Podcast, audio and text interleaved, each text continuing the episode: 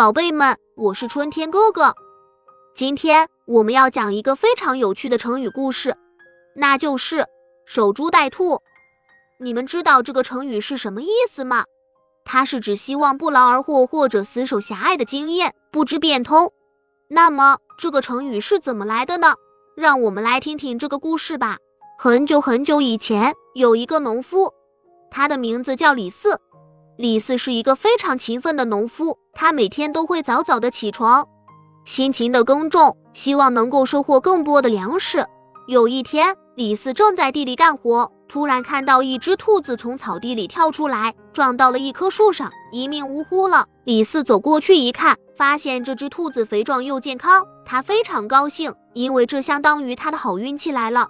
从那天开始，李四不再辛勤的耕种。而是每天守在树旁，希望再次等到兔子装上来。他的邻居们看到他这样，都觉得他很奇怪。可是李四也不解释，只是笑笑。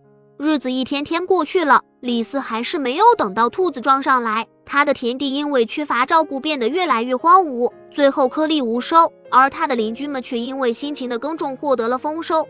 后来，守株待兔这个成语就流传了下来，用来形容希望不劳而获或者死守狭隘的经验、不知变通的行为。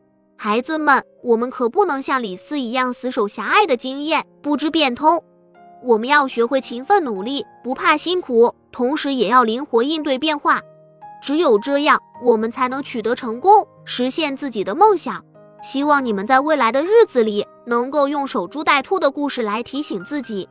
不要陷入死板的思维模式，相信你们一定可以成为最勤奋、最聪明、最有变通精神的人。好了，宝贝们，这期的故事讲完了。